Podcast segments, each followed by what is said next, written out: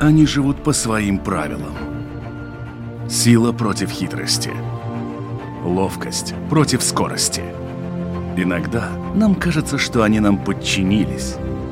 Или что знаем о них все. Но чаще это не более чем заблуждение. О нас в жизни животных и о них в нашей жизни. В программе «Дикая натура» прошлой программе мы говорили о правильном рационе для наших самых обычных домашних любимцев, таких как кошки и собаки. Разобрали типичные ошибки тех, кто, гонясь за правильным питанием, переводит их на сырое мясо. Однако прошлая программа породила целый шквал новых вопросов от тех, кто не хочет кормить своего котика или собачку сырыми продуктами, но хочет видеть своего питомца здоровым и без проблем, вызванных дефицитом тех или иных веществ. В этом выпуске программы «Дикая натура» эпизода поговорим о том, как правильно составить рацион для своего четвероногого подопечного в том случае, если вы не собираетесь или боитесь переводить его на сырое мясо. Меня зовут Дмитрий Шандро, и мы продолжаем беседу с ветеринаром Иритой Циритой. Здравствуйте. Здрасте. Ирита, после нашего последнего разговора появилось огромное количество вопросов у наших слушателей, которые касались разных аспектов кормления животных, но по сути их можно разделить на два больших вопроса. Это вопрос тех, кто кормит собак, и вопрос тех, кто кормит кошек. И главный вопрос заключается вот в чем. А, у меня животное уже не молодое, это не щенок, у многих уже пожилые котики или собачки. И люди говорят, что они ну, не очень уверены, что они хотели бы переводить их на сырое мясо. Кто-то из-за боязни, кто-то из-за уже сложившейся привычки у животного питаться определенным образом. И вот они спрашивают, каким образом поступать им, как э, этот рацион разнообразить и э, что делать. Но если собачка уже в возрасте, тогда, конечно, переводить ее уже на другой корм, это уже не так легко, как, к примеру, щенка или просто взрослую собаку. Потому что все-таки такое животное, так же как у людей, которые постарше, у них пищеварительный тракт уже не так хорошо работает, и он более чувствителен на всякие перемены, ну, такие очень явные перемены. Но коммерциальный корм, он сам по себе тоже ничего плохого, просто свежее питание, оно лучше для собаки. Но если уже собачка в возрасте или котик, все равно тогда уже может быть такая перемена для него Э, и не так важна. Э, но можно, если хочется разнообразить, можно просто э, как бы кормить и сухим кормом, и чуть-чуть подкармливать каким-то свежим, потому что они одно другому как бы не мешают. Но если человек вообще не берется кормить э, сырым мясом, вот он привык условно, например, варить курицу своей собачке или котику, и он ее варит. Мы в прошлой программе говорили о том, что когда э, продукты проходят термическую обработку, в частности те же самые трубчатые кости, да, они превращаются из безопасных в опасные, потому что становятся очень ломкими и острыми. А что происходит с мясом? Ведь там тоже какие-то вещества наверняка в процессе варки это мясо покидают. Соответственно, животное их не получает. Ну, оно просто не все, конечно, эти э, нужные вещества покидает мясо. Их просто становится меньше. Ну, они как-то реагируют, но они там есть. В чем еще, ну, как бы то, что там становится намного меньше, это вода. Ну, что как бы считается хуже. Но любое. Есть люди, которые просто кормят собак э, вареным мясом. Но, опять же, надо смотреть. Если это кости, тогда кости вареные ни в коем случае нельзя давать. Даже если собака вроде бы как привыкла, это как бы просто несчастье, которое еще как бы ждет, пока приключится. Потому что э, может быть такая ситуация, что собаку всю жизнь кормят этими вареными костями, они проходят. Во-первых, э, никакого кальция э, в нужных дозах они от этого не получают, потому что это неорганический кальций, он не так хорошо перерабатывается. И во-вторых, э, то, что в какой-то момент с возрастом пищеварительный тракт уже не такой активный, как у молодой собаки, и могут начаться проблемы с э, запором или даже какие-то э, части костей могут э, перфорировать кишечный тракт, если это, ну, как бы, ну, не повезло собаке. И тогда это уже очень-очень печальная ситуация. Да, что касается вареных костей и э, как раз-таки не вареных костей, это наши слушатели могут э, запросто прослушать в прошлой программе, которую можно как архив найти либо на сайте Латвийского радио 4, либо на всех крупнейших подкаст-платформах. Что касается вот этого вареного мяса, там стало меньше жидкости, как вы говорите, стало меньше каких-то питательных веществ того же жира, который, естественно, выделился в воду. Стоит ли э, вот это вареное питание для животного, для собаки или для кошки дополнять какими-то витаминами извне для того, чтобы компенсировать вот эти уваренные вещества? Можно кормить сбалансированным и вареным мясом. Но там главное, опять же, смотреть те же самые пропорции, про которые я говорила в прошлый раз – там должно быть и мясо, и органы, все должно быть пропорционально, чтобы не было такого, что вот собака или кошка получает только вареную курицу. И ага. все. Вот То только есть... мышцу. Потому что там должны быть, особенно для котов, повторюсь еще раз, но это как-то вот проходит мимо э, ушей хозяев, потому могу повторять сто раз. Э, для котов очень важно, чтобы они получали сердечки потому что в сердечках таурин, который ну, абсолютно нужен. То есть, вне зависимости от того, сырое это мясо или вареное, в любом случае это должны быть э, некие пропорции разных видов мяса, что касается и собак, и кошек. Для кошек обязательно э, давать еще и сердечки, а не только условно да. вареную курицу или вареные там, э, как правило, ножки обычно варят да. для животных, потому что они дешевле. Ну и если эти, э, если вы даете только вареное мясо и не даете, к примеру, никакой коммерциальный корм, тогда кости вареные вы давать не можете. Можно давать всякие добавки кальция, которые можно найти в ветеринарных аптеках или в зоомагазинах. Потому что кальций тоже абсолютно ну, нужен для не только для костей, но и для нервной системы. И э, если кальция нет, тогда могут начаться разные ненужные хозяевам проблемы. Понятно, что рекламировать производителей каких-то кормов, которые стоят на полках в различных магазинах, мы не можем и не будем. Но, тем не менее, люди сейчас, очень многие, научились читать э, этикетки, на которых написан состав того, что они покупают для своего животного. А на что нужно обратить свое внимание при выборе, ну, например, какой-нибудь консервы для котика или для собачки? Какие вещества там быть должны, а каких веществ там быть категорически не должно, и это просто какой-то ход для того, чтобы удешевить продукт, и он может навредить животному больше, чем помочь? Ну, если мы помним с прошлой программы, тогда и собаки, и кошки – это э, мясоядные животные. Кошки чуть-чуть больше, чем собаки. Значит, когда мы смотрим на коммерциальные корма, ну, конечно, самое э, простое это смотреть э, на цену, потому что те, которые корма обычно подороже, ну, насколько бы это банально не звучало, обычно они э, лучше в качестве. То, что надо смотреть на этикетки, это то, чтобы, что, чтобы там было хотя бы 80% мяса. Потому что обычно, чтобы удешевить э, это, ну, как бы процесс и... Получить и, больше объем, условно говоря. Да, чтобы получить больше объема, это всякие углеводные. Рис, э, гречка, ну, какие-то вещества, которые собакам и кошкам, ну, не очень как бы надо. И э, вот э, это как раз э, и получает более большой объем и маленькую цену. Э, значит, мы смотрим, чтобы все-таки на, э, на этикетке было хотя бы 80% э, ну, как бы именно мясного состава. Проблема в том, что не всегда на этикетке пишут, что это за мясо. Но обычно те бренды, которые подороже, они обычно все-таки балансируют так, чтобы это питание было сбалансировано. Потому, как бы, если есть такие люди, которые не хотят кормить свежим. Ну, потому что это, это все-таки тяжелее, чем кормить сухим или консервами. Э, это, ну, как бы надо подготавливаться, надо читать, надо искать э, э, эти ингредиенты, где их купить, как их, как их давать. Это не, не все хозяева готовы на такое.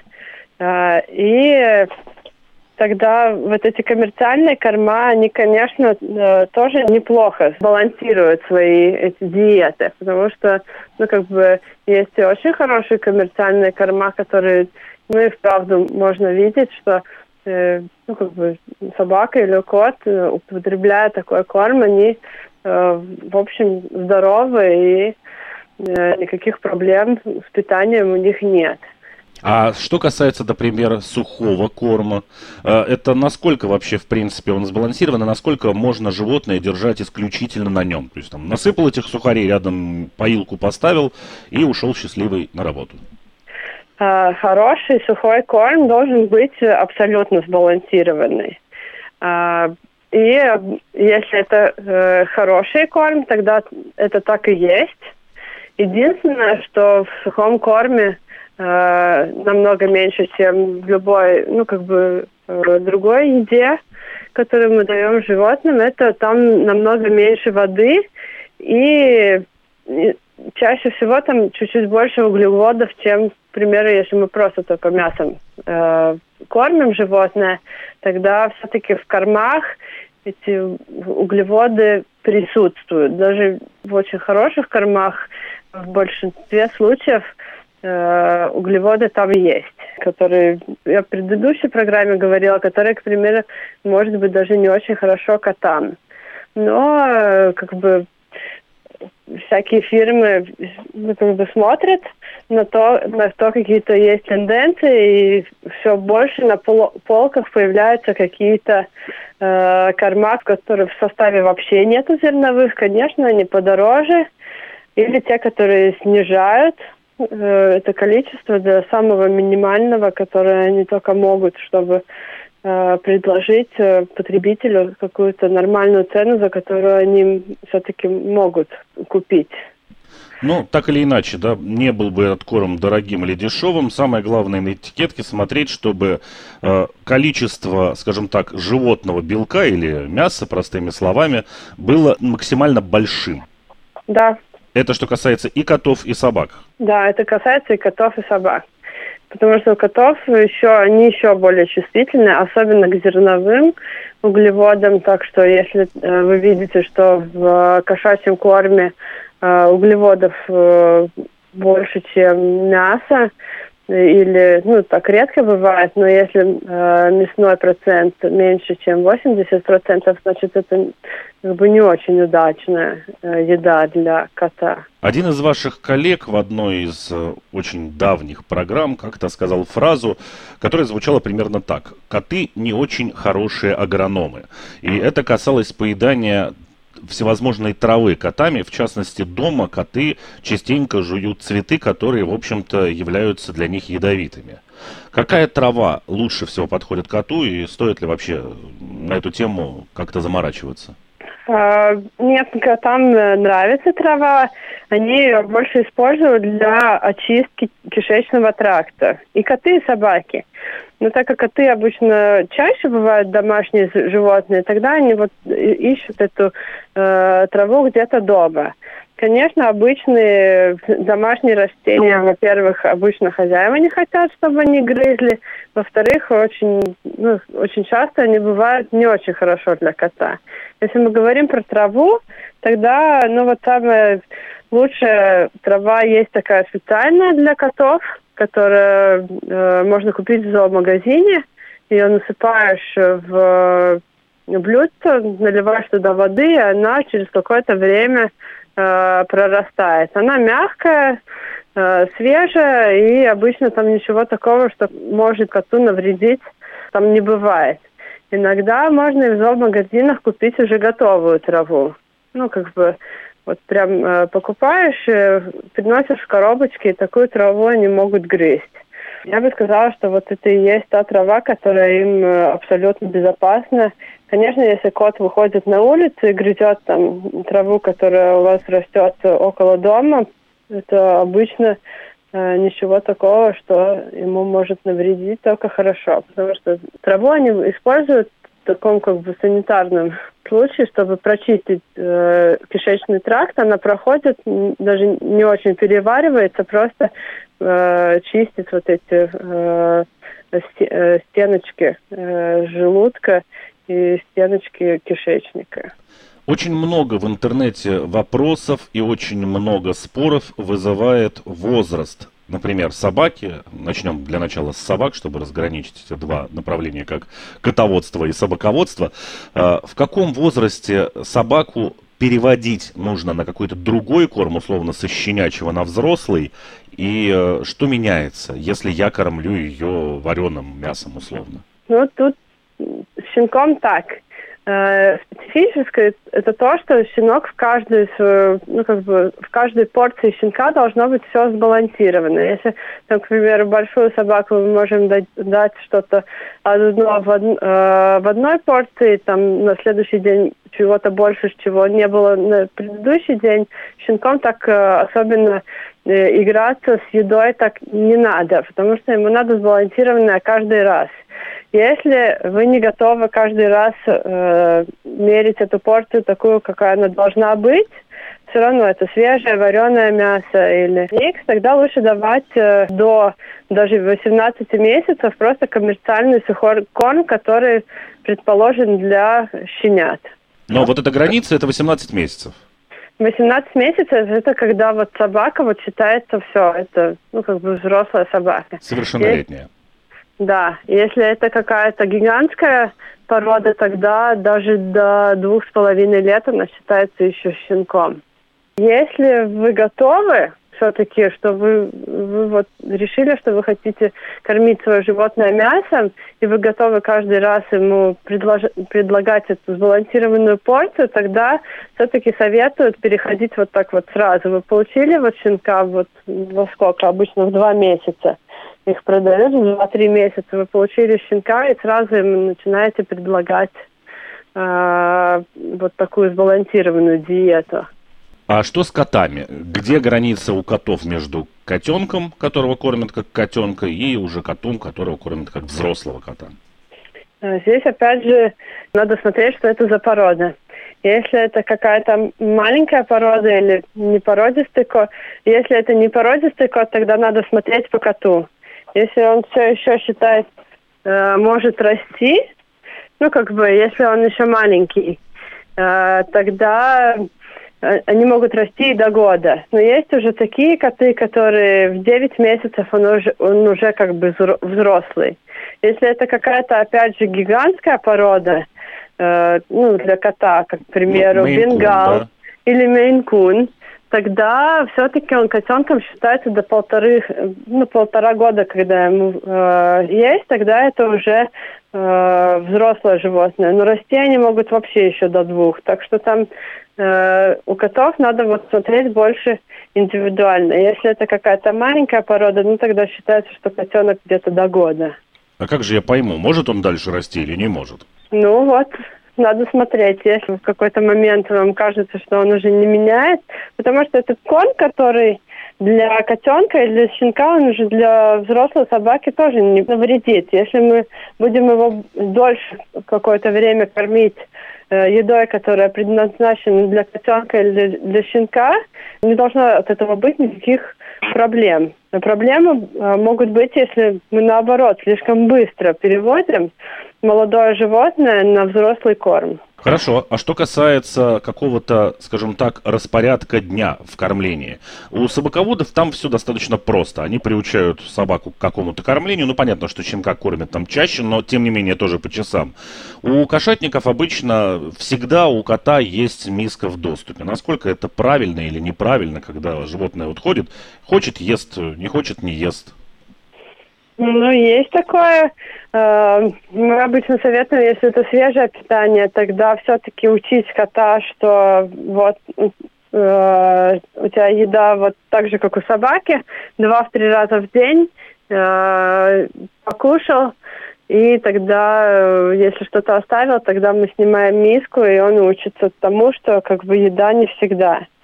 Но вот у котов почему чаще бывает такое, что э, ставят вот этот сухой, он стоит весь день, это потому что для котов это намного хуже, если он не покушает один день. Ну, как бы, это может быть даже критично.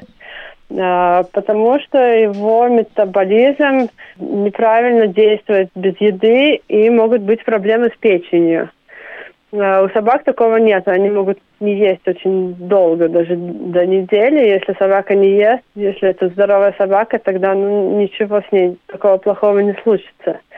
С котом все-таки по-другому, потому если он такой, что он кушает по чуть-чуть, тогда у хозяев есть вот эта тенденция оставлять ему на э, весь день. Но если по чуть-чуть ему снимать эту порцию, которая у него стоит на весь день, он, к примеру, съедает, у него в какой-то момент нету, и вот эти периоды э, ну, как бы укорачивать, укорачивать, ставить ему все меньше и меньше этой еды и учить его со временем, э, что еда у нас только с утра и вечером, тогда обычно, если это делают постепенно, тогда и коты понимают, что вот надо кушать тогда, когда их кормят, а не вот в течение всего дня. Вообще интересная тема про котов. Вот в каком моменте. А, насколько известно вне, во многих тех же зоопарках и э, каких-то зверинцах, которые занимаются серьезной работой с кошачьими, ну это понятно, что не домашние кошки, а рыси, э, крупные кошки, они как раз-таки специально устраивают своим хищникам разгрузочные дни – мотивирую это тем, что далеко не всегда охота оказывается успешной. А почему с домашними котами тогда такая разница, что ему прям нельзя, если он один день не поест? Почему так, я ответить не могу. Конечно, если кот не поел один день, он еще не умирает. Но все-таки у котов есть так, не у всех котов домашних такое есть, но есть какая-то э, часть котов, которые, если они не получают никакой еды в течение там, 24 часов, тогда у них не заканчивается метаболизм э, жира в печени. Этот жир начинает э, накапливаться в печени, и э, ну, как бы не очень позитивно, э, ну, как бы для вообще работы печени. И начинаются, опять же, другие проблемы. Потому если даже если кот больной, и он не хочет кушать из-за этого, тогда все равно его надо все-таки подкармливать хоть чуть-чуть э, из шприцика, из э, ложечки э, принудительно, потому что э, если этого не делать, тогда может еще параллельно появиться вот такая проблема. Ясно. То есть, в принципе, даже играя в очень здоровый и приближенный к хищническому образу жизни рацион для кота, нужно учитывать, что все-таки он отличается от своих диких и более крупных собратьев тем, что ему вот такие разгрузочные дни категорически не нужны. Да, угадать, у которого кота есть такая проблема, и у которого кота такой проблемы нет, мы не можем, потому все-таки э, я советую кормить своего кота каждый день, даже если он больной, тогда э, кормить его принудительно. И если, к примеру, собака, когда болеет, ничего, что она не ест какой-то день, если у нее, к примеру, там понос, мы ее можем не кормить какой-то э, моментик, тогда для собаки это ничего страшного, для кота, ну, я бы не рисковала.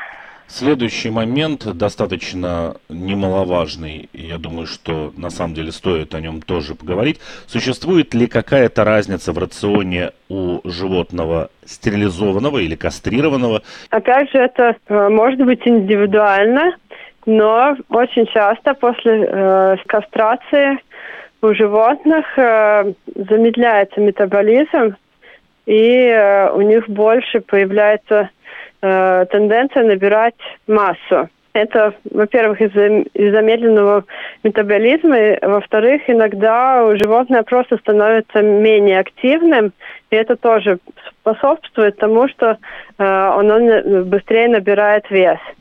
И в таком раскладе лучше просто э, смотреть на свое животное, если после кастрации вы видите, что оно начинает становиться больше – тогда просто его надо кормить меньше. То есть все-таки нужно следить за тем, чтобы рацион его соответствовал тому, что у него замедленный обмен веществ. Да, но это опять же не у всех. Есть собаки и кошки, которые после стерилизации нет никаких изменений. Она кушает э, такую же порцию, не набирает вес и никаких проблем нету. Но все-таки это надо после кастрации, надо ну, следить за своим животным чуть-чуть, может быть, больше и понять, ему надо меньше этой еды или не надо. Очень часто, в основном с котами, вот есть эти проблемы, когда людей умиляют толстенькие коты дома и их с удовольствием кормят. В какой момент, в принципе, стоит обратить внимание, что это уже ну, не здорово и не просто пухленько и миленько, а уже, в общем-то, несет угрозу здоровью животному? Если кот идет и живот у него тянется по земле, это мы уже очень опоздали. Э, идеальное состояние животного – это когда и у кота, и у собаки, это, во-первых, когда мы смотрим на него сверху, и мы видим то место, где ребра э, заканчиваются, там э, туловище становится чуть-чуть тоньше. Ну, как бы, есть такая, ну, как бы, э, линия, она изогнутая. Если мы смотрим на животное сверху, оно круглое, э, значит, э, это уже, ну, как бы, это уже считается ожирение. Второе, это тогда, когда мы гладим животного без особенного нажимания на вот эти ребра, мы все-таки чувствуем, что они там под шкуркой есть. Значит, мы вот гладим э, животное, э, мы чувствуем, что ребра есть, смотрим, они не выпираются, их э, не видно, значит, это э, хорошее состояние животного. Если нам, нам уже, чтобы найти ребра, там надо очень щупаться и их искать, тогда уже мы уже начинаем думать о том, что может быть э, вес слишком большой. Если мы щупаем животное и вообще нащупать ребра мы не можем, потому что такое тоже бывает, но это уже очень сильное ожирение. У котов еще бывает так, что у них э, жир накапливается между задних лап, там начинает появляться такая мягкая, как прослойка. И если такая прослойка уже начинает э, появляться, тогда мы уже начинаем думать, что, может быть, порцию надо чуть-чуть снижать. Нужно ли менять каким-то образом пропорции еды или какие-то добавки делать, если животные в данный момент являются кормящими? На данный момент кормящими, это, конечно, надо э, для такого животного абсолютно надо больше кальция, но это на момент кормления. И эту пропорцию кальция на момент кормления и чуть-чуть перед э, тем, как э, животное рожает. Потому что оно все-таки кормит, для молока нужен кальций, и если это свежее питание, тогда просто повышают этот процент э, кости.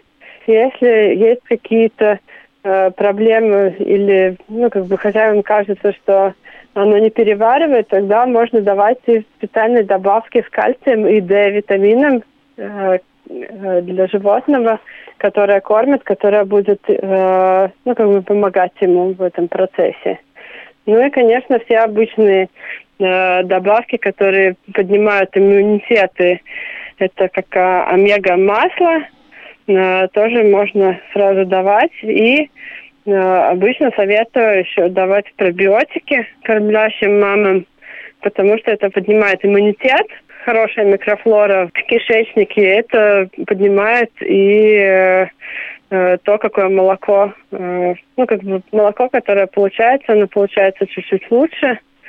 И щенки тоже вот эти пробиотики получают, и это позитивно отражается и на их пищеварительном тракте. Что касается этапов э, борьбы с всевозможными внутренними паразитами, как часто это нужно делать в том случае, если собака сидит или кошка на сыром корме, или если она сидит на корме уже готовом, неважно, он покупной или я сам его делал. Как часто это делать и как за этим следить?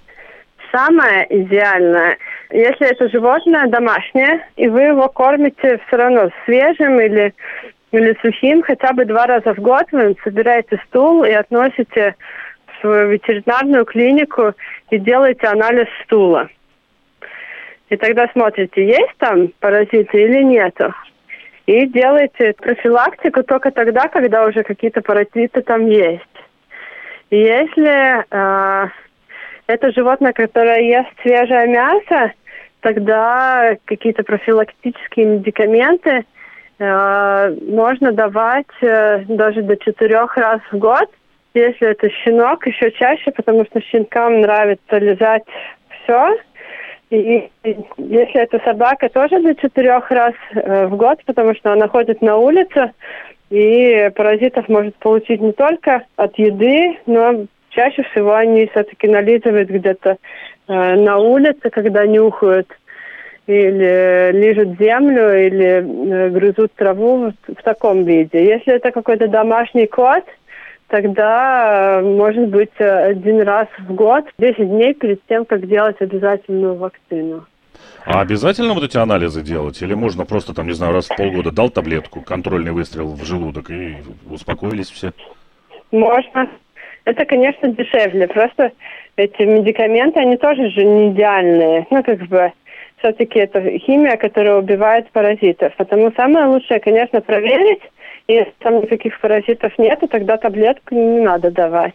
Если все-таки для вас слишком дорого или ну, у вас нет времени, тогда если это домашнее животное, которое вообще не выходит на улицу, тогда бы, я, я сказала, один раз в год перед прививкой 10 дней. Э, если это животное, которое ходит на улицу, тогда 3-4 раза в год. И еще вот момент, раз уж мы трогали кости, затрагивали эту тему.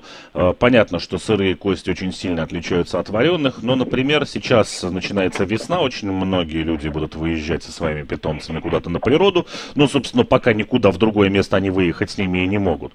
А, начнутся какие-то шашлыки, еще что-то. Что касается вот каких-то косточек, которые были э, частью вот этого шашлыка, они подчиняются вот этим законам, как вареные кости, например, или это не так опасно, и они как раз-таки не разрушаются от этого? Они разрушаются, может быть, не так сильно, когда их варят или тушат, но все равно они острее.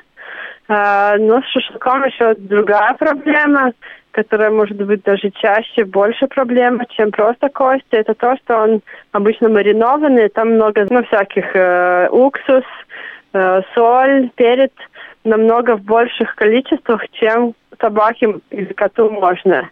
И обычно проблема в том, что у них начинается рвота и понос. Это как бы самый классический пациент в клинике на Лиго. Это собака, которая съездила со своими хозяевами на шашлыки, наелась э, шашлыков, и теперь у нее рвота и понос, и все плохо. Это самый, самый классический э, пациент на следующий день после Лига. Каждый Ясно. год.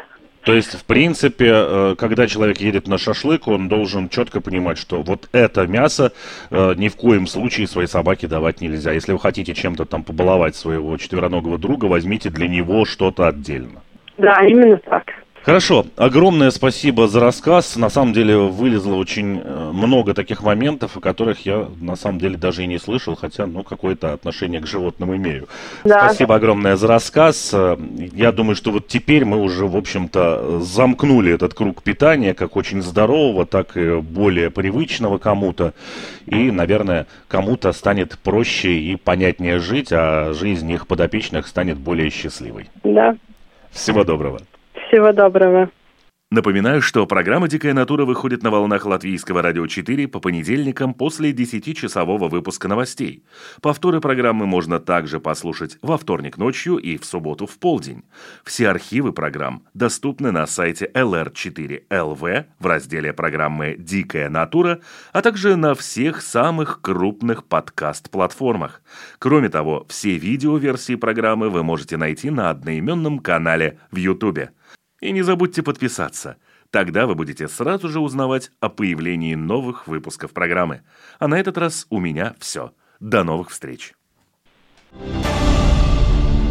Они живут по своим правилам. Сила против хитрости. Ловкость против скорости. Иногда нам кажется, что они нам подчинились. Или что знаем о них все. Но чаще – это не более чем заблуждение. О нас в жизни животных и о них в нашей жизни. В программе «Дикая натура».